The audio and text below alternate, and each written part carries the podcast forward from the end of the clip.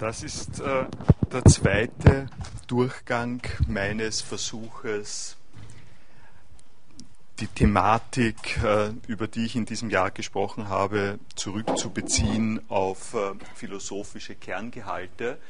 Es trifft sich äh, günstig, dass wir gestern am, Abend noch angesichts der Frage, was ich im nächsten Studienjahr vorhabe, äh, ein bisschen darüber geredet haben, dass, äh, dass ich ein Projekt Sokrates vorschlagen werde rund um die Figur Sokrates in platonische Philosophie.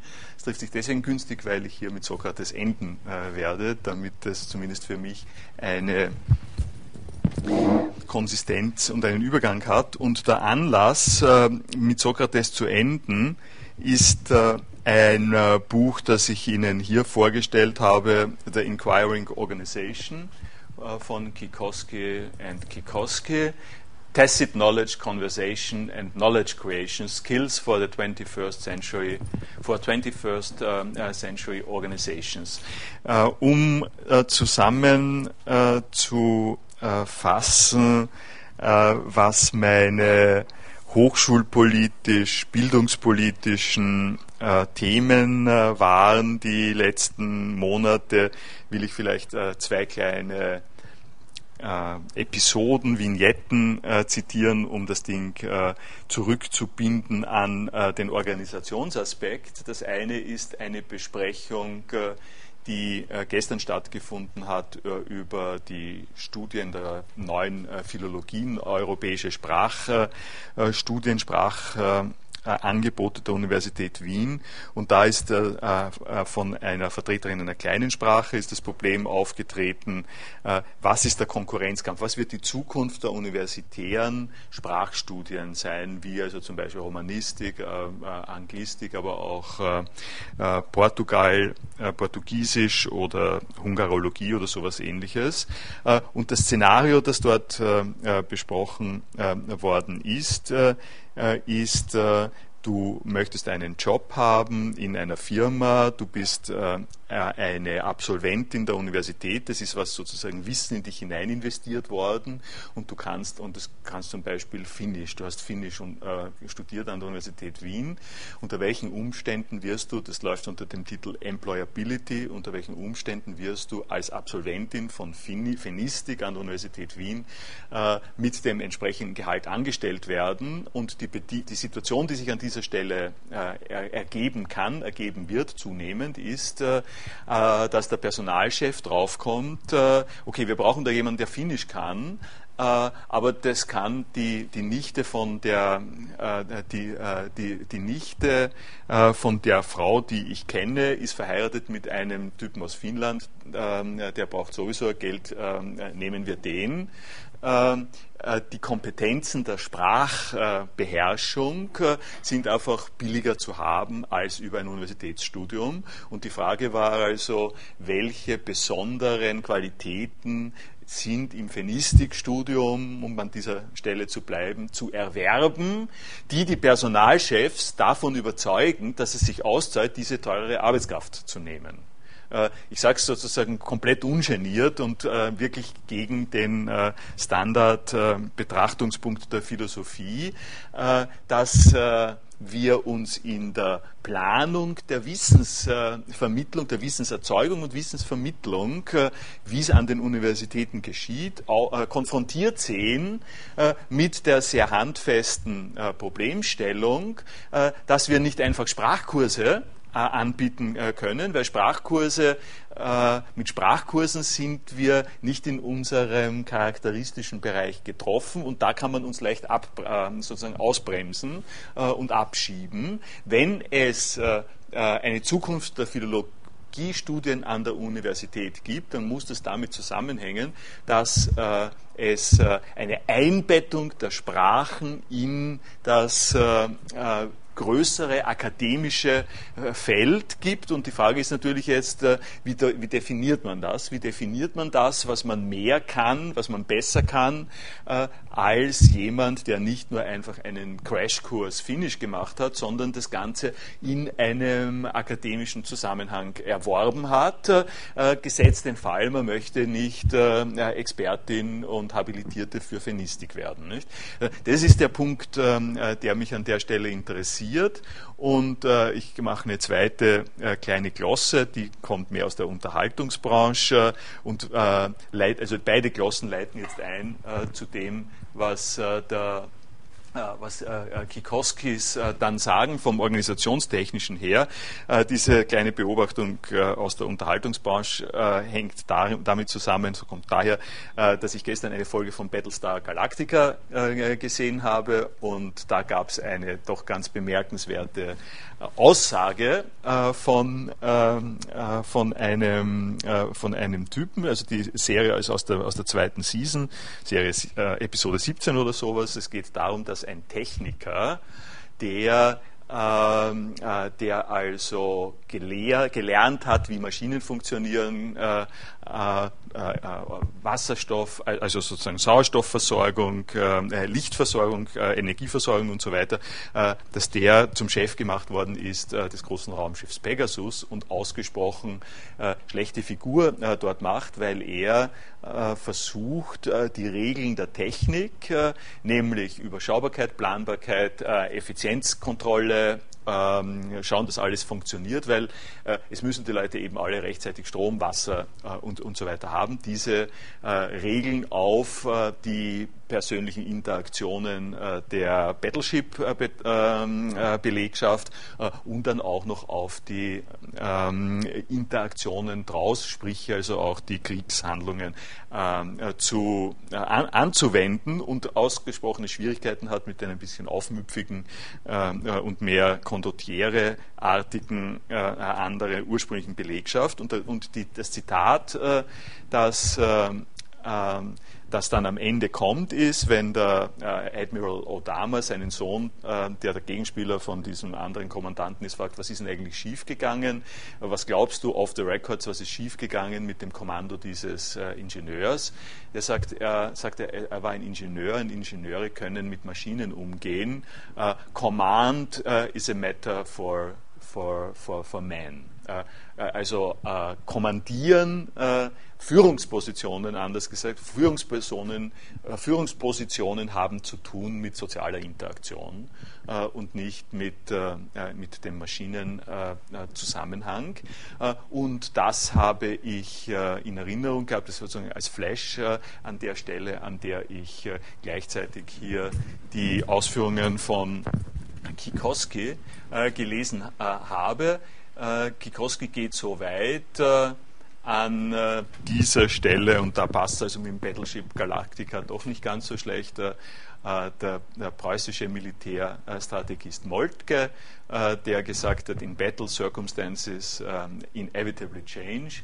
Äh, das heißt, geradezu die, die Militärstrategie, geradezu die preußische Militärstrategie, von der man glauben sollte, dass sie eben ganz stark etwas mit ähm, Mechanik, Rationalität, Planbarkeit zu tun hat, sicherlich auch, wird an dieser Stelle ver sozusagen verbunden mit einem anderen äh, Zusammenhang und diesen Zusammenhang kennen wir in, aus unserer Diskussion über André Gord, äh, über die Wissensgesellschaft, äh, über alles das, was Charakteristika des Wissens sind. Nämlich schauen wir es äh, uns an äh, aus dem äh, ganz frühen Toffler Report, der ähm, für diese US-amerikanische Großfirma AT&T erstellt worden ist ein, äh, äh, eine hohe Anzahl, ein hoher Prozentsatz der äh, Entscheidungen, äh, den die Manager der Firma machen, verlangt heutzutage nicht programmiertes Denken, Evaluation und Lernprozesse. Äh, es müssen mehr Informationen über die internen und externen Umgebungen äh, gesammelt werden, analysiert werden, gewichtet werden, bevor äh, Entscheidungen gemacht werden, getroffen werden. Das die einzelne Individuum muss äh, sich konfrontieren mit äh, Situationen, äh, in denen äh, bestehende Regeln umgesetzt werden und wenn sie nicht evaluiert werden während der Umsetzung, können sie in eine Katastrophe äh, führen. Um, uh, the individual is faced, in short, by situations in which we must invent a response. Uh, die uh, positive Seite davon ist, dass wir Kreativität und Imagination an dieser Stelle um vieles höher bewerten. Um, perhaps endeavors like business that seeks, seek to understand, plan, and deal with discontinuous events in very changeful uh, circumstances are better explored uh, via a back and forth fluid process in between the, of individuals that surfaces unique uh, um, inferences. Uh, warum ich Ihnen das hier vorstelle, um, ist, uh, dass uh, die Antwort auf die Frage, warum soll man nicht nur Finnisch können, sondern auch eine akademische Ausbildung ähm, äh, dazu haben, etwas mit dem äh, zu tun haben äh, muss. Das heißt, äh, dass die Aufgaben äh, der äh, Universität etwas enthalten müssen, was dazu befähigt, diese Form äh, von, äh, ähm, sagen wir nicht Befehlsempfänger, sondern Adap also äh, Plastizität, Adaptierbarkeit äh, und so weiter zu, äh, zu entwickeln. Äh, nun ist mir vollkommen bewusst, dass, und da haben wir darüber schon mehrfach geredet, dass diese Art von Import der ökonomisch verwertbaren Aspekte in, die, in das Kerngeschäft, wenn Sie äh, so wollen, der äh, hier betriebenen Wissenschaften, äh, dass das auch etwas ausgesprochen Korrumpierendes äh, haben kann. Und meine äh, Gespräche zum Beispiel mit den hier ansässigen Vertretern der Philologien, äh, die alle mit äh, großer, Über nicht viele sagen, nicht, mit großer Überzeugung, weil das ist ihre Karriere, das ist das, warum sie hier sind. Wir sind Philologien. Wir, wir sind also zum Beispiel, bleiben wir bei der Fenistik oder so, wir sind Sprachwissenschaften. Wir kümmern uns darum, ähm, äh, wo das herkommt. Und wir bieten auch noch eine Sprachausbildung an, aber wir sind, äh, äh wir, äh, wir, wir halten an den an den Erkenntnissen und an den Gepflogenheiten von Sprachwissenschaften äh, äh, fest. Wir kümmern uns um diese Art von Sprachen. Wir kümmern uns nicht äh, so sehr um die juridischen, sozialen und, ähm, ähm, und medialen Aspekte in den Ländern, in denen diese Sprache gesprochen werden, obwohl das gibt es natürlich auch. und wenn jetzt jemand kommt und sagt, ich möchte in dieses äh, Curriculum äh, einen Kurs, ähm, sagen wir mal, einen Kurs über, über die meinetwegen politischen Aufbau, politische Prozesse in dem Land, in, in Finnland haben, weil, weil wir um ein äh, erfundenes Beispiel zu, äh, zu haben, weil in der EU äh, ein Wissen um die politischen Prozesse und über die Entscheidungsträger, die sozialen Entscheidungsträger der einzelnen Länder äh, ausgesprochen äh, wichtig wäre. Und da gibt es Bedarf. Daraufhin sagen diese Philologen, schön und gut, aber das können sie von uns nicht haben. Wir stehen hier für eine Sprachkompetenz. Wir können nicht ähm, im Abstand von fünf Jahren unser Studienangebot jeweils umstellen nach dem, was am Markt ähm, vielleicht gerade aktuell ist. Also die, das sage ich jetzt deswegen, ähm, äh, um, zu um, zu beschreiben, dass mir äh, die Korrumpierbarkeit, äh, die erhöhte Korrumpierbarkeit äh, dieser Flexibilität durchaus bewusst ist. Ich will es Ihnen als Problem, so gut ich kann, mal vor Augen führen. Und die, also soweit ist mein Einstieg von der organisationstheoretischen Seite her. Und jetzt beginnt der Quer, die, die, Quertraverse, die Querung in die äh, Philosophie. Äh, denn ich habe das schon, glaube ich, vor 14 Tagen an, oder vor drei Wochen angekündigt, äh, die ähm, Bezugnahme, die an der Stelle gemacht wird, ist äh, zunächst einmal Hans-Georg Gadamer. Das äh, ist äh, die ähm, hermeneutische Schule. Äh, er verwendet den Gadamer an dieser Stelle als Gewährsmann äh, gegen die rationale Planungsparadigma äh, das Planungsparadigma als eine kontextbezogene Lernsituation, die zu tun hat mit Sense-Making. Sense-Making ist ein Punkt, der von Weick kommt. Ich habe das das letzte Mal gesagt und die Kiloskis nehmen das hier auf. Ein, also The personal knowledge that each human possesses is a richer and more freely flowing wellspring of information than it, that then is objective knowledge, which is, which is more impersonal and restrictive. Das Buch ähm, äh, heißt, äh, ich erinnere äh, Sie daran, äh, also Tacit Knowledge, äh, Conversation and Knowledge, knowledge Creation. Äh, und was diese Richtung quasi entdeckt hat, ist ein Link zwischen einem ökonomisch sehr attraktiv klingenden Thema und einer philosophischen ähm, Neuheit, äh, wie ich sie das letzte Mal dargestellt habe, nämlich, äh, dass, äh, und das findet man in zahlreichen entsprechenden Büchern, in ihrer Organisation ist Wissen enthalten, das sie nicht richtig verwenden. Da ist Geld drinnen, das ist sozusagen der verborgene Schatz. Sie können auf Schatzsuche gehen, da liegt noch was, da liegt noch was. Der Tagbau, habe ich glaube ich das letzte Mal auch gesagt, der Tagbau, der darin besteht, sagen wir mal, die Info Informationen Informationen rauszuholen, äh, die in den Datenbanken und in den äh, Bilanzen äh, zur Verfügung sind, ist vergleichsweise wenig. vergleichsweise zu der Situation, dass in, den, in der Situation einer Wissensgesellschaft, die diese Art von Flexibilität verlangt, viel mehr zu holen ist aus dieser Organisation und das ist die Explizierung des verborgenes, impliziten äh, Wissens. Und das hat jetzt mit der Philosophie äh, die äh, Verbundenheit, äh, dass äh, der besorgende Umgang, äh, den ich Ihnen von Heidegger das letzte Mal expliziert habe, dass dieser besorgende Umgang ein groß, großenteils implizites Wissen enthält, dass wenn man äh, äh, ansteht, wenn man in Störungen kommt, äh, dann in ein, das erste Mal in einen Bereich äh, der, äh, der Explizierung kommt. Ich habe Ihnen das letzte Mal auch genügend angedeutet, zumindest, um Ihnen deutlich zu machen, dass für Heidegger die Situation gerade nicht so aussieht, dass man, wenn man jetzt äh, aus dem besorgenden Umgang heraustritt und äh, explizit zu werden beginnt, dass man dann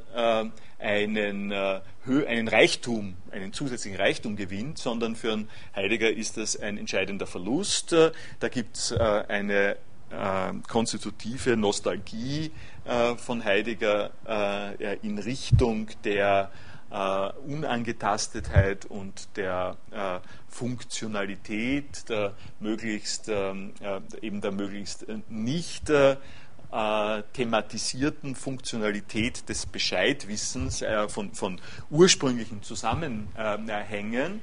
Äh, das wird genau umgepolt in dem, in dem organisationstechnischen Zusammenhang. Aber die Idee ist dieselbe im Prinzip von, äh, äh, von diesen philosophischen Ansätzen und dem, was die Organisationstheorie äh, hier möchte. Sie nämlich es geht, es geht sozusagen über Prozesse, die, die wichtigen Entwicklungen gehen über Prozesse des Artikulierens, Bewusstwerdens und Ausgestaltens von, von Wissensbeständen. Und hier sind wir dann äh, gleich äh, äh, bei einem Thema, das Sie auch schon äh, kennen im Verlaufe dieses äh, Tacit Knowledge Buches äh, derjenige, der nicht weiß. Äh, wir haben mehrfach von äh, Wissen, dass man nichts weiß und so weiter geredet. Ich weiß, dass ich nichts weiß, als eine der zentralsten Ikonen von dem, was in unserer Tradition Philosophie bedeutet. Und man kann in dem Zusammenhang jetzt sehen, welche schockierende Travestie dieses Ich weiß, dass ich nichts äh, äh, weiß durch den Ramsfeld äh, erfahren hat. Also die Travestie äh, von Ramsfeld, äh, äh, die ja darin bestanden hat, dass er das Thema Ich weiß, dass ich nichts weiß eingesetzt hat, um zu argumentieren, dass der äh, Irak sehr wohl Massenvernichtungswaffen haben kann, weil ich, ich weiß, dass ich nichts weiß und darum weiß ich auch, dass ich nicht weiß, ob er nicht vielleicht doch Massenvernichtungswaffen hat. Das ist, die, das ist eigentlich die, äh, die schlimme äh, Implikation, das ist das wirklich Infame an äh, diesem Ramsfeld-Zitat. Äh, die äh, vorher äh, und das, das wirklich Infame ist, dass er sich nämlich eines Themas an dieser Stelle bemächtigt, äh, des, äh, der Priorisierung und der Valorisierung des Nichtwissens, äh, die jetzt äh, vom Ramsfeld äh, her gesehen vermutlich aus denselben Quellen kommt, die ich Ihnen hier vorstelle, nämlich der Organisationstheorie, so aufmerksam und ähm, sozusagen so äh, lesefreudig und intelligent war er, darauf, äh, darauf äh, äh, sozusagen zu kommen, darauf hingewiesen worden zu sein, äh, dass es einen neuen Umgang mit Nichtwissen gibt äh, in Situationen der reduzierten Planbarkeit. Dirk Becker ist übrigens am 26. in Wien. Wenn Sie irgend Zeit haben, das ist der Dienstag, glaube ich, am 26.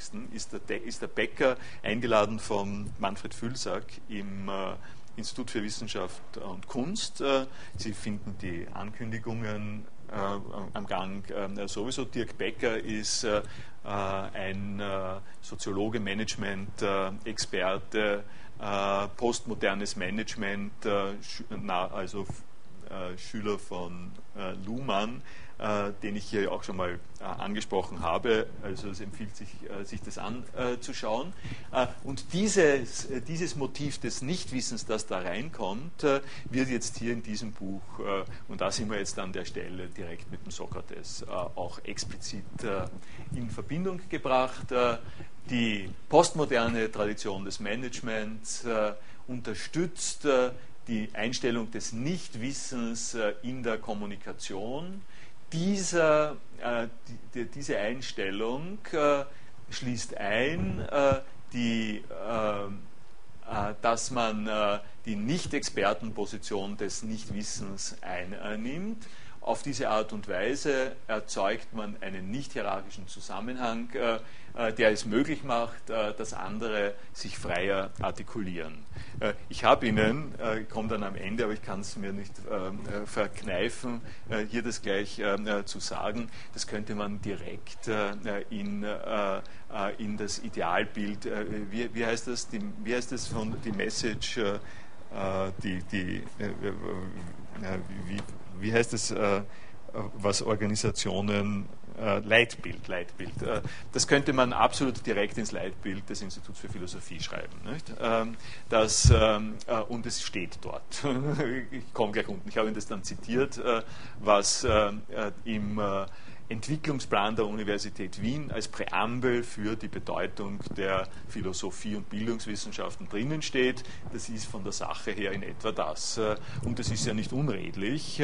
Also für Philosophie kann es nicht unredlich sein, eine sokratische Einstellung, nämlich die aus dem, äh, aus dem Bewusstsein äh, dessen, äh, dass die Komplexität der Sachen ähm, äh, mit, um die es geht, äh, so hoch ist, äh, dass man das, dass der richtige Einstieg nicht der ist des Machers oder der Macherin, sondern der Einstieg ist, den einen Schritt zurück zu machen. Da geht es natürlich, da geht um Ironie, es geht um die sokratische Ironie. Das ist etwas, was mich im nächsten Jahr eben auch wird beschäftigen, denn dieses äh, Ich weiß, dass ich nichts weiß, ist eine zutiefst ironische äh, Position.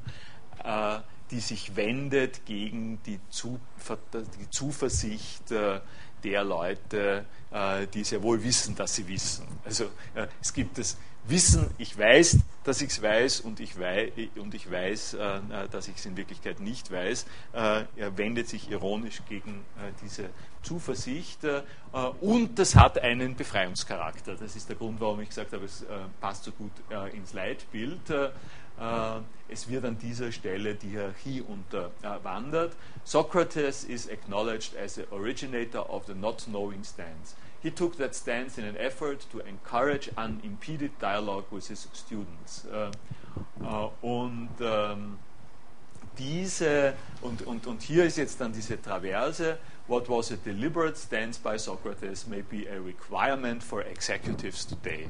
Äh, und äh, äh, hier haben Sie also auf der einen Seite, meine Philosophie ist schon wirklich in einer günstigen Situation da, würde ich mal wagen zu sagen, weil die richtigen, die ähm, sozusagen die, die knackigen Formulierungen, die man jeweils braucht dazu, um sich selber in dieser Situation schön darzustellen, werden einem auf dem Tablett serviert äh, die zweite Sache, da komme ich jetzt äh, äh, zu den sozusagen zur Korrumpierbarkeit und zu dem Drama, das in Wirklichkeit erst an der Stelle beginnt, nämlich für mich selber mal so formuliert, wie konfrontiere ich mich mit dem Problem, dass das zwar einerseits ausgesprochen gut verkaufbar ist, aber wenn ich es in der Philosophie ernst nehme und realisiere, mich doch äh, in Bereiche bringt, äh, die ganz woanders verankert sind und ganz woanders hinlaufen, als in diese vor ein Prope, Philosophie als Propedeutikum für Executives, für Master of Business Administrations, wenn man es so sagen will. Wie, wie schaut sowas aus? Und dazu möchte ich Ihnen heute noch ein paar Anmerkungen geben, äh, wie man das in etwa angehen kann, wie man das ganze Problem anschauen äh, kann. Ähm, ich habe Ihnen hier äh, um das nochmal viel drastischer äh, zu machen, aus demselben Buch äh, das Beispiel einer äh, sogenannten Circular Question, eines Circular Question Ablaufs äh, gemacht. Äh, Sie hören sich, können sich ansehen, was, worauf es hinauskommt und ich kann nicht sagen, dass ich hier schon eine einfache Antwort hätte. ich selber bin hin und her gerissen. Äh, äh, er beschreibt Frage, äh, zirkuläre oder reflexive Fragestrategien, die auf der einen Seite rogerianisch ein, einschmeichelnd versuchen, in einer hermeneutischen in einer hermeneutischen Weise die andere äh, Seite, die andere Person zum Sprechen zu bringen, um ein bisschen Lockerungsübungen zu machen, also sowas äh, wie verkrampfte, ähm, verkrampfte Sozialpartien ähm, zu mobilisieren, die aber auf der anderen Seite ähm, auch, auch an Wissensprozesse erinnern, sokratisch induzierte Wissensprozesse erinnern, äh, die dazu führen, äh, dass man ein Gebiet erschließt. Äh, man kann als Philosophin nicht vorbeigehen. Man kann das nicht einfach wegwischen und sagen, äh, okay, das, machen die, das macht man in der Managementschule, das macht man in der Psychotherapie oder sonst was, wenn man auf der anderen Seite als ein Basisbestand äh, von philosophischen Ressourcen die platonischen Dialoge äh, und die sokratische Vorgangsweise hat. Also damit muss man sich auseinandersetzen, wie immer diese Auseinandersetzung stattfindet. Ich habe hier unten äh, die Passage, äh, hier, können, hier, hier, haben, Sie, haben Sie sozusagen ähm, nochmal äh, eine Passage, die ich Ihnen hier herausgestrichen habe, äh, um äh, zu belegen, wie dieses, äh, philosophische Zentralmotiv des sich seiner selbst und seiner Umgebung Bewusstwerdens äh, durch äh, interaktive, reflexive Fragen auf der Basis dessen, ich weiß nicht alles, was äh, äh, um mich herum geht, äh, wie, star wie, so, wie, stark das in diesen Bereichen auftritt. Äh, when systemic questions are asked, the individual's perspectives on a situation gradually begin to change because the responses elicited, elicited by this mode of inquiry provide information about differences. In this process, an individual begins to make distinctions and differentiations via his responses to these questions. Äh, äh, Information, die einen Unterschied macht, das ist, da ist der Bateson äh, drinnen und darum äh, Wechsel äh, in der Perspektive auslöst. Äh, diese Art von Information, die durch Fragen freigelegt wird, öffnet neue Möglichkeiten und Lösungen, äh, nicht nur für Probleme und Situationen, sondern für die Person selber. Da haben Sie es auch noch, dass es äh, äh, zu Ihrem eigenen Wohlbefinden beiträgt. Und hier habe ich Ihnen jetzt dazu geschrieben, was die Philosophie angibt als Leitbild. Das finden Sie im Entwicklungsplan äh, unter den, äh, da sind die ganzen Fakultäten aufgezeich, äh, aufgeführt und in der Philosophie und Bildungswissenschaft äh, findet sich diese Passage. Die Frage nach Struktur, Bewertung und Vermittlung von Erkenntnisinhalt in der Wissensgesellschaft steht im Zentrum. Sie wird im Hinblick auf die beschleunigten Transformationsprozesse von Forschung, Technik und Gesellschaft in immer wieder neuer thematischen, neuen thematischen Zusammenhängen und mit innovativen methodischen Konzepten gestellt und sie muss zugleich in allgemeinste ethische, bildungswissenschaftliche, epistemologische Reflexionen eingebunden werden. Will die Universität nicht ihre Verpflichtung auf rational verantwortetes und begründetes Wissen preisgeben, historischer, systematisch spielender Gestalt äh, und, und, so weiter, und so weiter. Sie reagiert auf einen zunehmenden Bedarf an Orientierungswissen und Fähigkeiten des kritischen Denkens, nicht nur in der modernen Lebenswelt, sondern vor allem im Wissenschaftsbetrieb selbst und in den Übergangszonen von Wissenschaft, Technik und Wirtschaft. Äh, ich hoffe, Sie sind beeindruckt und füllen gleich einen Fragebogen aus, ob das, ob das auch, äh, warte mal, wo ist das? Ah, na hier, so. Mich wundert, dass da gleich im ersten Satz der Begriff der Wissensgesellschaft vorkommt, der ja von vielen Philosophen als Zeitgeistphänomen betrachtet wird. Äh, die Antwort, die Antwort darauf ist äh, äh, sehr einfach. Das hat der Richard, Richard Heinrich geschrieben, nachdem er in unserer Arbeitsgemeinschaft mit Clemens gesessen ist. Das sage ich sozusagen jetzt für die Insider, ähm, dass aber also darüber könnten wir jetzt äh, sehr lange, sehr, sehr lange reden, weil, äh, äh, weil das, wenn, äh, wenn Sie ein bisschen eine Kenntnis von dem haben, was hier am Institut alles passiert, dann wird Ihre erste Reaktion sein, ähm, das kann man natürlich nicht zusammenfassen. Und die zweite Reaktion, vermutlich, Sie sind überrascht, äh, dass das die Zusammenfassung ist äh, und, und genau ähm, gut, das ist natürlich äh, genau auch so formuliert, dass man es in doppelte Weise äh, interpretieren kann, nämlich als Kritik der Wissensgesellschaft und das Ausnützen äh, der Wissensgesellschaft. Äh, der wirkliche Punkt, warum ich es hier gebracht habe, äh, ist nur, um Sie darauf ähm, hinzuweisen, äh, da, und das ist ein Thema, das ich ständig auch besprochen habe, dass Universitäten auch nichts anderes sind und daran würde ich mal festhalten, was heißt auch nichts anderes. Also es gibt einen äh, legitimen, wichtigen äh, äh Betrachtungspunkt, äh, den ich auch festhalten möchte, wo ich sagen würde, äh, Universitäten sind Organisationen der Wissenserzeugung, die denselben Kriterien unterliegen wie die Organisationen, für die diese Bücher geschrieben werden. Und diese universitären Organisationen äh, artikulieren sich und ihre Aufgabe äh, auf diese Art und Weise. und diese Art und Weise wiederum reicht zurück in das, was die Philosophie in ihrem Kernbereich immer schon angeboten hat. Äh, und das, was hier geschieht, ist, äh, ist nichts, äh, was heutzutage, wenn man von Wissen redet, äh, in der Philosophie alleine mehr äh, beheimatet ist, äh, sondern äh, in der genannten Art und Weise ausufert und sozusagen ausgreift. Und die Frage, die ich jetzt höre und die Antwort darauf Ihnen sozusagen noch schuldig bin, äh, ist, wie schaut denn das jetzt speziell in der äh, Philosophie aus oder wie könnte es ausschauen?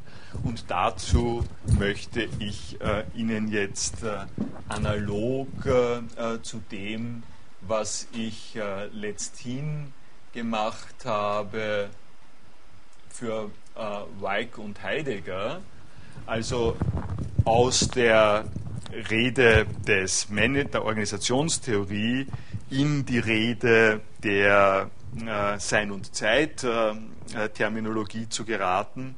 Äh, aus dieser äh, sozusagen Schock, äh, aus diesem schockhaften Übergang ähm, im Rahmen dieses schockhaften Übergangs möchte ich einen zweiten solchen schockhaften Übergang zeigen, damit Sie ähm, ein bisschen ein, ein, Gefühl haben, was es, äh, was es sein kann oder wie sich für mich das Problem darstellt.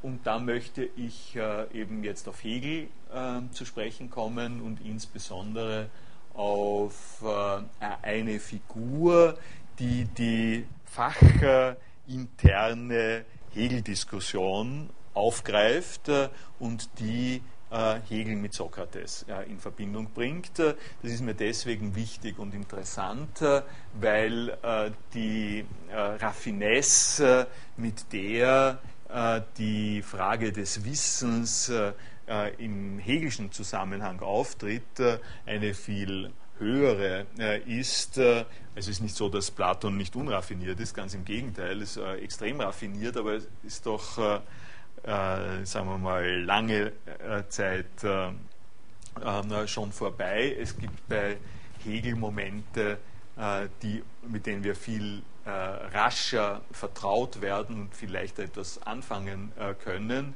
Und dieser Artikel von Wolfgang Wieland, einem äh, ausgesprochen prominenten, äh, jetzt schon ziemlich alten, glaube ich, wenn er, wenn er noch lebt, äh, deutschen Philosophen äh, über die Dialektik der sinnlichen Gewissheit bei Hegel eignet sich gut ähm, da, dazu, äh, diesen Zusammenhang äh, äh, zu machen, denn die zentrale Aussage der, ähm, dieses Artikels ist die, dass das berühmt-berüchtigte Anfangskapitel der Phänomenologie des Geistes, die jetzt 200 Jahre publiziert worden ist, das ist gerade das Jubiläum, das wir dieses Jahr feiern, äh, dieses berühmt-berüchtigte Kapitel äh, über die sinnliche Gewissheit, äh, dass das von der Struktur her genau der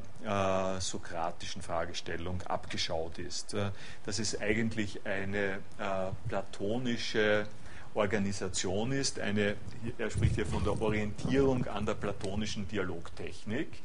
Ähm, und dazu will ich Okay, ich lese Ihnen mal das kurz äh, äh, vor und spreche dann etwas genauer damit da, darüber. Besonders der Anfang der Phänomenologie des Geistes setzt dem Verständnis oft einen scheinbar unüberwindlichen Widerstand entgegen. Auf den ersten Blick ist dennoch das, was hier dem Bewusstsein zugemutet wird, kaum zu rechtfertigen. Ähm, ähm, wer logisch geschult ist, hat es nicht sehr schwer, die Punkte hinsichtlich derer sich Bedenken ergeben, genau zu bezeichnen. Doch man wird Hegel nicht gerecht, wenn man ihm logische und semantische Fehler nachweist. Dass man aus Fehlern lernen kann, ist bekannt. Dies kann so geschehen, dass man seinen Ursprung erkennt. Es kann aber auch so geschehen, dass man zwar nicht durch einen Fehler, wohl aber bei Gelegenheit eines solchen eine neue Erfahrung macht, die das Interesse an seiner logischen Auflösung ganz zurücktreten lässt. Beispielsweise lassen sich manche Stellen in Platons Dialogen auf diese Weise deuten. Äh, eine Orientierung an der platonischen Dialogtechnik kann uns in der Tat hier weiterhelfen, denn was am Anfang von Hegels Phänomenologie geschieht, unterscheidet sich in mehrfacher Hinsicht wenig von dem, was Protreptik und Elenktik äh, in den frühen Platon-Dialogen zustande bringen. Hegels Dialektik der sinnlichen Gewissheit in Analogie zu jener frühplatonischen äh, Dialektik zu verstehen, zu der mindestens zwei Partner äh, nötig sind. Also hier wird die Verbindung explizit gemacht und ich sage jetzt ein, ein, bisschen etwas darüber, wie das aussieht ähm, in der ähm, in der Phänomenologie des Geistes, in der Philosophie internen Entwicklung. In der Philosophie internen Entwicklung könnte man äh, sagen, dieser Wechsel vom, äh, äh, vom strategieorientierten Planspiel zum postmodernen Management, äh, verzeihen Sie mir, äh, dass ich es da jetzt äh, sehr plakativ sage, dieser Wechsel ist historisch, philosophisch zwischen Kant und Hegel in einer Weise anzusetzen. Äh, die ganze Aufgabenstellung der Kritik der reinen Vernunft und der kantischen Philosophie ist eine Analyse des menschlichen Verstandesvermögens und Erkenntnisvermögens zu geben, äh, die auf der Basis von Listen, von, von Basisstrukturen äh, äh, es möglich macht, zu legitimieren, recht, Gerechtfertigung, gerechtfertigte Erkenntnis.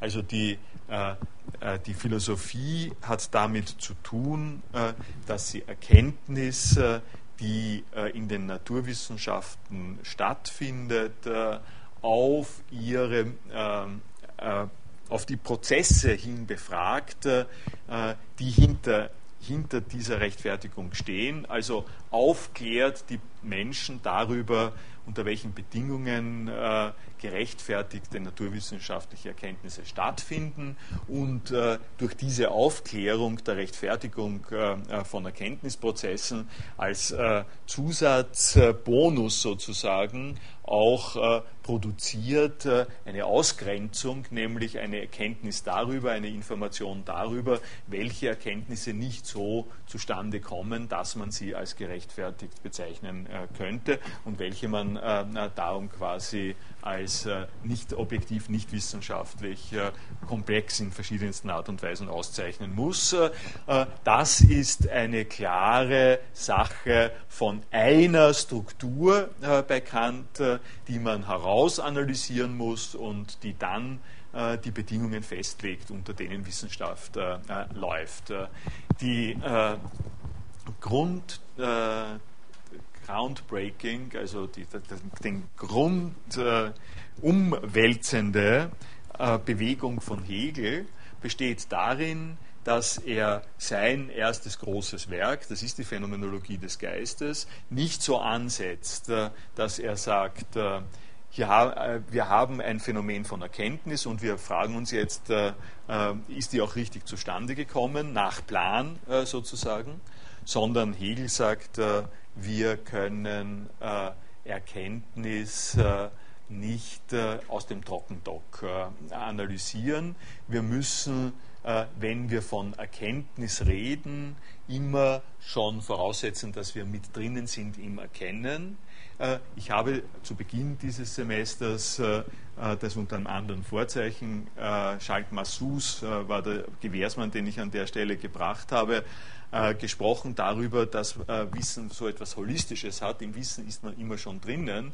Äh, um Wissen zu erzeugen, braucht man schon Wissen. Äh, man muss, äh, man, man, muss in diesem Prozess der Bedeutungserzeugung muss man schon einbegriffen sein, um äh, um eine Möglichkeit zu haben, darin weiterzukommen.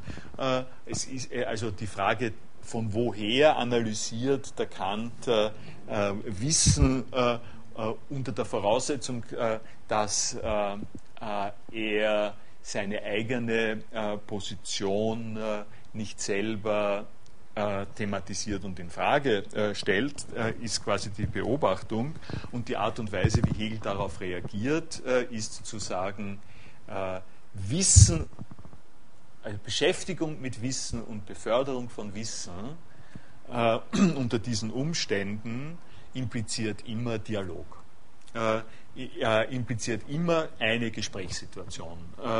Äh, das steht nicht so am Anfang der Phänomenologie des Geistes. Das ist äh, so wohl verborgen da drinnen. Äh, also diese einfachen Erkenntnisse, die ich Ihnen jetzt sage, sind so wohl verborgen, dass man Jahre, Jahre, Jahrzehnte ähm, verbringen kann, ohne die wirkliche Stärke dieses Ansatzes so schätzen zu können. Die Grundidee ist die, wenn ich mich mit Erkenntnis und ihrer Geschichte beschäftige, äh, dann lasse ich mich ein auf einen Dialog mit Positionen, die bereits Erkenntnispositionen sind.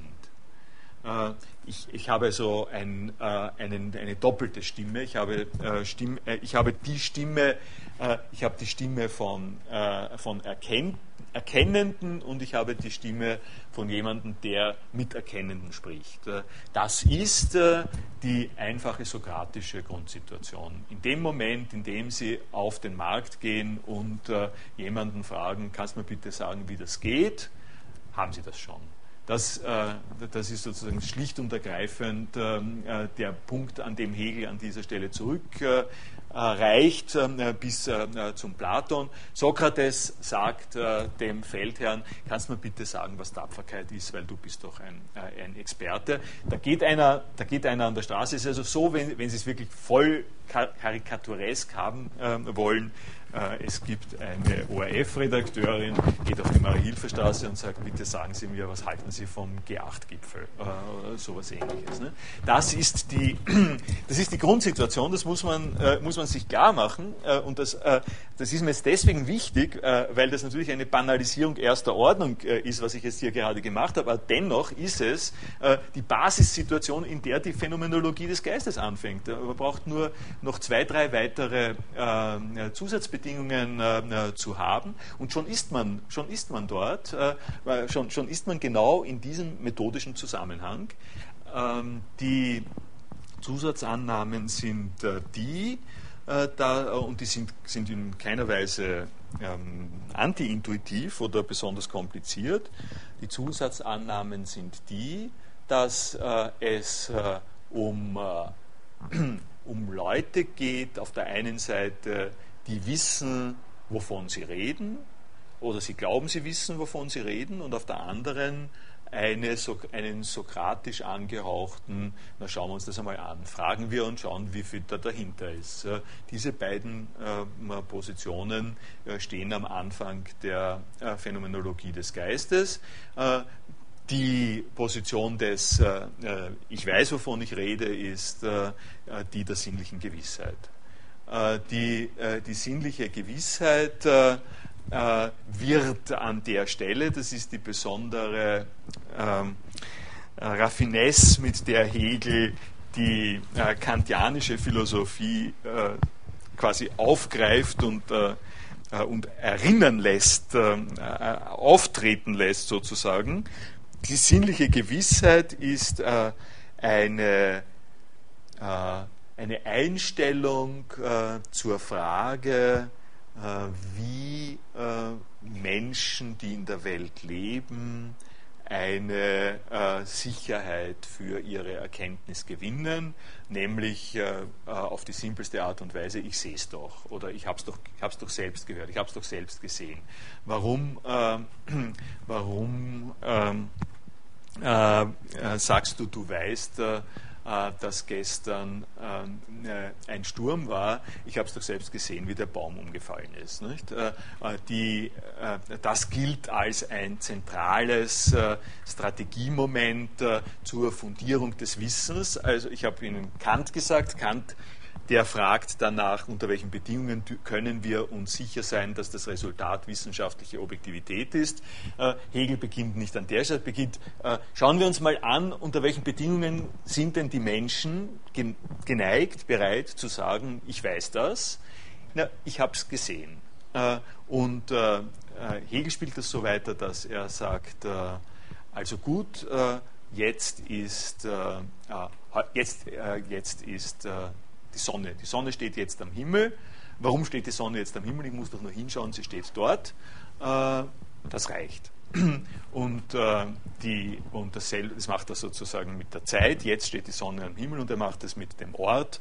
Äh, warum, äh, ähm, warum bin ich sicher, dass hier dieser Schlüssel, Schlüsselbund liegt? Naja, ich sehe ihn ja, ich kann ihn angreifen. Hier liegt der Schlüsselbund. Wo ist der Schlüsselbund? Ich sehe ihn nicht. Ähm, das äh, ist der Beginn der Dialektik. das heißt, das ist der Beginn davon, und da wird es jetzt sozusagen interessant.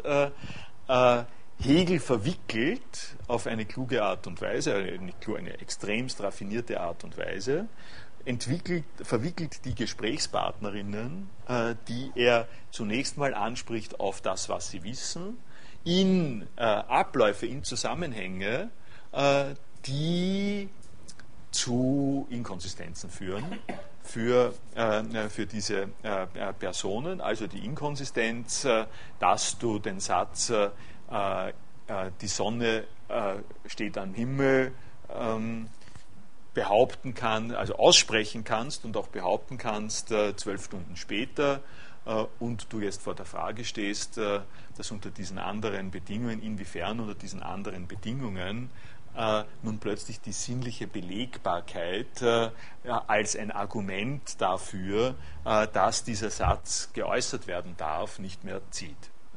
Das heißt, es ist ein Indikator dafür, äh, dass äh, in äh, einer Gesprächssituation, und dazu muss es zwei Leute geben, da muss es jemanden geben, der sich festlegt, und da muss jemand geben, der, ähm, der aus einer geeigneten Konstruktion heraus äh, Situationen äh, in die Diskussion einbringt oder Situationen auch erzeugt, äh, die diese erste Position verwickeln, in Schwierigkeiten auch, wenn es sein muss, in Widersprüche verwickeln.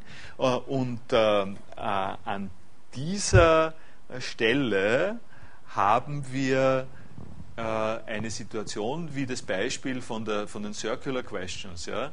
Äh, wenn man sich das anschaut, was er, was er sozusagen äh, nimmt als äh, Gespräch eines eines Abteilungsleiters mit seiner vorgesetzten Instanz über Schwierigkeiten in der Abteilung. Der, Abteilungs, der Abteilungsleiter sagt, er hat Schwierigkeiten in der Abteilung, der, der Typ so und so funktioniert nicht. Also der spurt nicht, mit dem streitet er. Und durch, Nöt, durch sozusagen äh, entsprechend äh, sokratisches Fragen ist die Pointe dieses Dialogs, äh, kommt heraus, dass die Schwierigkeit nicht einfach die ist, dass der andere in der Abteilung nicht funktioniert, sondern dass offensichtlich in der Abteilung eine ganze Reihe von unterschiedlichen ähm, äh, Einschätzungen und Problemen gibt und dass in der ganzen Abteilung eine Spaltung ist und dass die Schwierigkeit der Spaltung äh, darin besteht, äh, dass es unterschiedliche Einschätzungen gibt und so weiter und so weiter. Also das Problem ist nicht, dass die eine Person nicht funktioniert, sondern es kommt heraus durch Fragen, dass äh, das nur ein Indiz, ein, ähm, ein entsprechendes Symptom dafür ist, äh, dass eine ganze Reihe von zusätzlichen Schritten und Reflexionen notwendig ist und nichts anderes beginnt in keiner anderen Art und Weise beginnt die Phänomenologie des Geistes äh, von, äh, von Hegel. Allerdings nun, äh, und das ist einer der Gründe, warum das so ganz, also so in einer Weise auch, auch versteckt und nicht, nicht direkt verwendbar und verwertbar ist, ist, dass in einer Sprache und in einem allgemeinen Setting erzählt, das äh, mit dem äh, Stichwort äh, die Geschichte des erscheinenden Geistes verbunden werden kann. Also Phänomenologie des Geistes heißt, es gibt einen, es, es gibt einen Geist, es, und Geist ist an der Stelle eine Kurzformel für sozusagen geschichtlich, geschichtlich zu entfaltende Kulturleistung von ähm, äh, sozusagen äh, von, von, Gespräch, von Gespräch, von, von Gruppen im Gespräch. Also ähm, Geist ist äh, äh, kodiertes, manifestiertes, äh, inhaltliches, äh, Material aus der, Deut aus der Selbstdeutung von Kulturen für sich selbst und für andere Kulturen und ähm, die Art und Weise, wie das in der Phänomenologie des Geistes durchgeführt wird, ist äh, in einem Gespräch äh, von, Philosoph von einer philosophischen Position zu den einzelnen äh, jeweils auftretenden Formen äh, des Wissens und, des, und der Selbsteinschätzung in der Art und Weise, dass äh, die Philosophie quasi die, also es gibt zwei verschiedene Bewegungen. Die eine Bewegung ist die, die Philosophie ist in einer Weise die Kamera, die sich immer zurückzieht, zurückzieht, immer weiter zurückzieht, je mehr sich das entfaltet, was auf ihre Fragen, ähm, äh, was auf ihre Fragen zur Antwort, Antwort kommt im Selbstbewusstsein der Kultur. Äh, also die Philosophie kommt nur ganz am Ende, äh, kommt sie dann in ein Einvernehmen mit dem Geist, der sich entwickelt hat. Also dieses äh, das sich Erscheinen des Geistes unter der beobachtenden Kamera der Philosophie ist induziert von der Philosophie, wird aber geleistet durch die durch die Vorgänge, in denen die Position, die befragt wird, sich äh, verwickelt in, äh, in bestimmte Widersprüche und aus diesen Widersprüchen herauskommend ihre eigenen weiteren Direktionen und, und Bestimmungen entwickelt, bis dann alles sozusagen herausartikuliert ist. Das ist also äh, das implizite äh, Wissen ist an dieser Stelle auch äh, von zentraler Bedeutung. Die Philosophie ist damit beschäftigt, dieses implizite Wissen durch die nötige ähm, das nötige Prompting, wenn Sie so wollen, herauszubringen.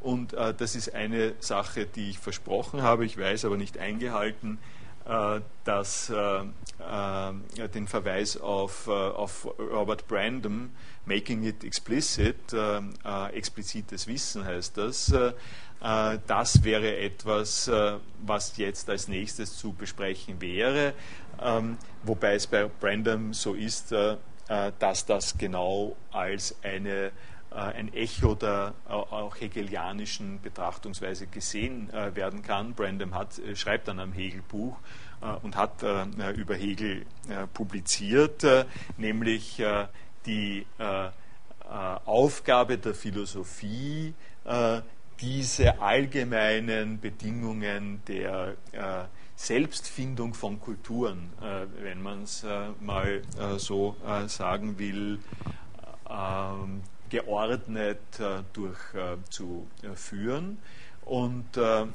ähm, jetzt kann ich das vielleicht mit dem, ähm, mit der Aufgabe und mit dem Auftrag, äh, mit, dem, mit der Real-Life-Situation, in der wir hier in dem Institut äh, uns äh, befinden, so ähm, beschreiben, dass, dass ich das in eine Beziehung setze äh, zu dem, was hier an äh, faktischer Philosophie geleistet wird, wie zum Beispiel ein Buch herausgeben zum 200. Äh, Publikationstag der Phänomenologie des Geistes äh, und äh, äh, dazu eine Podiumsdiskussion zu veranstalten. Und in der Podiumsdiskussion, das war, das ist wieder eine kleine Episode, die aber glaube ich, doch von der Sache her auch äh, legitim ist. In dieser Podiumsdiskussion tritt die Vizedekanin, äh, also Campi zwar nicht vorhanden, aber die Vizedekanin tritt auf, Frau Breinbauer, und sagt äh, äh sozusagen ein bisschen so schmunzelnd, wir sind jetzt hier fast eine verschwörerische Gruppe, die etwas machen, was überhaupt nicht gerne gesehen ist im gegenwärtigen Universitätsbereich. wir versammeln uns um das 200. den 200. Jahrestags des Entstehen eines Buches zu feiern durch ein weiteres Buch, in dem wir uns äh, in diesem Buch äh, hinein vertiefen und hineinversetzen in die Gedanken, die vor 200 Jahren Hegel gemacht hat. Das ist alles andere als aktuell. Und wenn Sie sich ansehen, was in diesem Buch drinnen steht, dann ist es auch tatsächlich so, dass zwei Drittel von diesem Buch völlig unleserlich, unaktuell sind. Also eine Qual, würde ich mal sagen, eine vielleicht berechtigte Qual, aber in, in, in jedem Fall eine, eine Qual. Und die Situation, äh, vor der ich die Philosophie sehe und warum ich mich äh, sozusagen an dieser Stelle auch so ein bisschen oute, äh, ist die zu sagen, dass die Schwierigkeit äh, besteht darin, dass man um philosophische Basisstandards, äh, so wie, sie, wie wir sie gelernt haben, ähm, in den, im letzten Jahrhundert, äh, kann man sagen, äh, zu befriedigen, bleibt einem nichts anderes übrig, als die hegelianische Raffinesse, und das ist eine Ultra-Raffinesse, genau zu memorieren und, zu, und sozusagen zu belegen, äh, dass man das kann. Es gibt Kollegen, die haben ihr ganzes Leben lang hauptsächlich schwerpunktmäßig nichts anderes gemacht, als zu, le zu lehren, wie man, äh, wie man Hegel spricht. Ja. Also es ist auch eine Art von Sprachunterricht, äh, der an, an, dieser Stelle äh, stattfindet. Äh, äh, und das ist aber natürlich berechtigt in einer Weise und ganz wichtig, weil das, was ich Ihnen jetzt zu Hegel sage, ja, äh, im Zusammenhang äh, mit äh, Interview auf der Marie-Hilfer-Straße. Mit dem werden Sie wissenschaftlich sozusagen keinen großen Splash machen. Ja? Das, wird, ähm, das, das wird vielleicht nett, das kann man in einem philosophischen Café kann man das so betrachten. Und die Aufgabe einer vor, also meine, meiner Vorlesung, hm, was ich unter anderem machen möchte, ein Zweck, den ich verfolgt habe, äh, ist äh, durchaus solche einfache äh, Gedanken, die als solche ähm, als solche eher nur Impulse und Denkansätze sind, zurückzubeziehen zu dem, wo man philosophische Arbeit machen muss. Man, man, und, dies, und diese, so ein Artikel wie der von Wolfgang Wieland, der äh, der leistet jetzt äh, zum Beispiel sowas. Das ist ein schönes Beispiel dafür, wie jemand, das ist weit diesseits, das, der ist auch relativ alt, ich weiß nicht, wann der Artikel 70er Jahre, würde ich sagen, ist der erschienen. Äh, 60 schon, ne? äh, 1966, äh, der ist weit weg von äh, den äh, Wissensgesellschaftsperspektiven, von denen wir hier gesprochen haben. Aber der erlaubt es, durch einen Blick auf philosophisches Traditionsmaterial, ähm, neuen Blick darauf, äh, etwas da drin zu mobilisieren, äh, womit man äh, auch äh, weitergehen kann in die Richtung, im Interesse der Richtung, die ich äh, Ihnen von äh, der Organisationstheorie angesprochen habe. Und um das also zu einem Abschluss zu bringen, Sie können sich Sie können sich das auch im Einzelnen äh, dann, äh, dann hier ansehen. Äh, möchte ich äh, dann doch noch äh, jetzt auf das, äh, auf das Wiki selbst verweisen, denn dieses Thema der Dialogführung und der internen Entfaltung und Analyse dessen, was Wissen äh, für die Frau auf der Straße bedeutet, äh, ist ein Thema, äh, das ich äh, im äh, Wiki selber äh, Ihnen auch ein bisschen dargelegt habe in der Podiumsdiskussion zu dem Buch 200 Jahre Phänomenologie des Geistes, habe ich auch darauf hingewiesen, ähm, und das war meine Antwort auf, auf ähm, ähm, auf Brennbauer, äh, dass äh, wir, äh, wenn wir in, in, Gedenken an solche Meilensteine weitere Bücher produzieren, nicht vergessen sollten, dass wir heutzutage ganz andere Möglichkeiten haben und dass wir zum Beispiel eine solche Situation, wie es in diesem Buch stattgefunden hat, nämlich dass acht Leute ihre jeweiligen ihre, ihre jeweiligen Deposits dort formuliert haben, neben, hintereinander abgedruckt und das Ganze geht durch die Druckerpresse, wird verkauft, wird eingestampft und das war es dann. Nicht? Dass diese Betrachtungsweise äh, nicht mehr die moderne Betrachtungsweise ist, also nicht mehr die Betrachtungsweise, die heutzutage möglich ist äh, und dass so etwas wie ein Prozess, äh, wenn man es jetzt mal nimmt, diese, wie ich gesagt habe, schmerzhaften, diese schmerzhaften Artikel, die, die also ausgesprochen Hegel intern äh, äh, referieren, replizieren, wenn man die, äh, also um, um, nur um den Beispiel, das ging, das der, eines, zentral, eines der zentralen äh, Probleme in diesem Buch äh, ist das Problem Bildung äh, gewesen, also verschiedenste Beispiele, fünf Beisp Beiträge zum Problem Bildung. man muss, man kann sich, muss sich, kann sich diese ganz, ganz simple Beobachtung vorlegen, äh, dass das, was dort Leute für einmal und immer zum Thema Bildung und Hegel niedergelegt haben, äh, mit Sicherheit äh, dynamisiert und verbessert würde und hätte werden können, wenn die gleichzeitig oder rechtzeitig sich unterhalten hätten darum, was sie eigentlich an Hegel, unter Hegel an Bildung verstehen. Jeder hätte, also das traue ich mich an dieser Stelle nachweisen, jeder von den Beitragenden hätte vom anderen was übernehmen können, wäre bereichert geworden durch eine Rezeption dessen, was, was also Bildung äh, äh, für, für, die anderen bedeutet äh, in dem Zusammenhang. also um eine, eine Sache, das möchte ich doch jetzt nur kurz sagen, weil, weil es an dieser Stelle was komplett Spektakuläres gibt, was niemand anderer bemerkt hat. Nur ich habe es bemerkt, aber ich behaupte, dass es tatsächlich äh, so spektakulär und so interessant, interessant ist. man findet es praktisch nicht äh, in der Literatur. In der Phänomenologie des Geistes taucht Bildung auf als ein Phänomen äh, des, des Spätfeudalismus vor. Das Bildung taucht auf als, als Phänomen vor der Französischen Revolution und mit Sicherheit hat es überhaupt nichts zu tun mit dem, worunter wir heute Bildung verstehen, nämlich Bildungsbürgertum nach dem deutschen Idealismus und so. Bildung ist etwas, was, überwinden, was zu überwinden ist und was durch die französische Revolution überwunden wird äh, in der Phänomenologie des Geistes.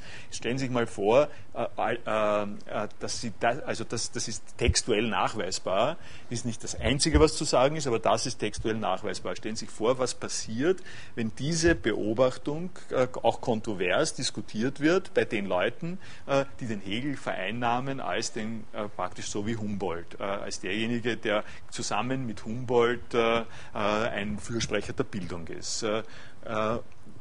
und ich sage, ich, ich, ich sozusagen verweise jetzt darauf, stellen Sie sich das vor, weil ich den Bezug herstellen möchte zu äh, zu dem, was an der Universität geschehen kann und was, äh, was an der Universität geschehen kann als, äh, sagen wir, mit den Mitteln äh, des äh, hier auch zugänglichen medialen Apparates. man kann diesen Prozess neu organisieren.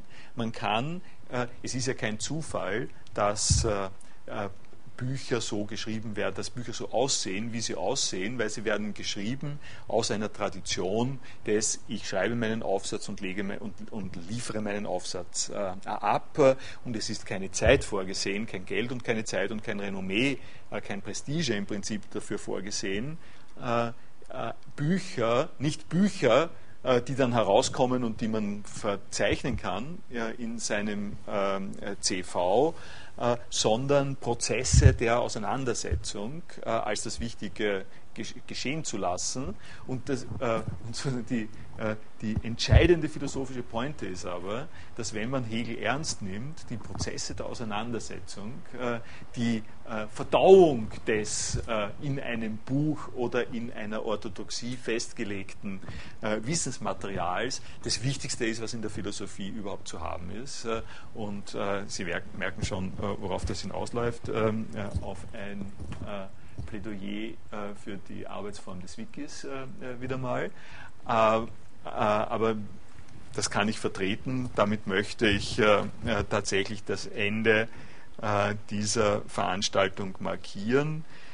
ich habe hier in einer Veranstaltung, die ist glaube ich drei Jahre her oder sowas, habe ich eine ganze Reihe von ähm, Thesen äh, formuliert. Sie finden ziemlich viel Material äh, zu Hegel da in dem äh, Wiki, von dem ich äh, äh, Ihnen jetzt nur den Anfang noch äh,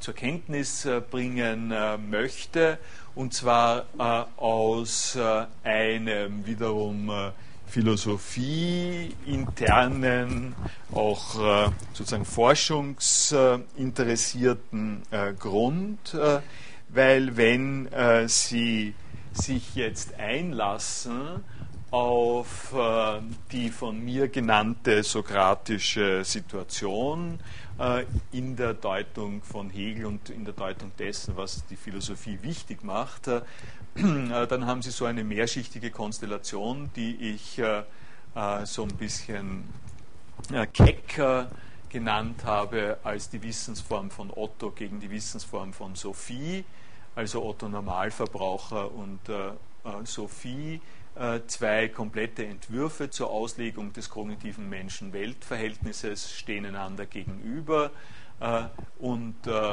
die wichtige entscheidende Kreuzungsstelle ist nun, dass äh, diese beiden Wissensformen äh, miteinander verschnitten sind. Äh, was weiß Otto von Sophie und umgekehrt? Äh, äh, wir bewegen uns äh, eigentlich generell und die Phänomenologie des Geistes macht das halt zugespitzt deutlich, immer in einer solchen Multiplizität oder Schizophrenie. Äh, wenn wir mit anderen Leuten sprechen, schätzen wir sie ein auf, nach dem Standard, was wissen die, was können die. Äh, und äh, dieses Einschätzen geschieht auf der Basis einer eigenen Kapazität und enthält aber auch natürlich schon, enthält erstens also das Wissen, dass das, was ich äh, tue und weiß, äh, abfärbt auf das, was die anderen ähm, äh, tun, äh, dass die anderen aber ebenfalls ein Bewusstsein darüber haben, äh, äh, dass sie selber erscheinen, dass sie auftreten in einem Prozess der Abgleichung. das ist eine eine Situation, äh, die, von der man nun sagen kann, das ist kernphilosophisch und äh, lässt sich aber auch äh, in weiterer Folge äh, eben bis, zum, bis zur Wissensgesellschaft weitermachen.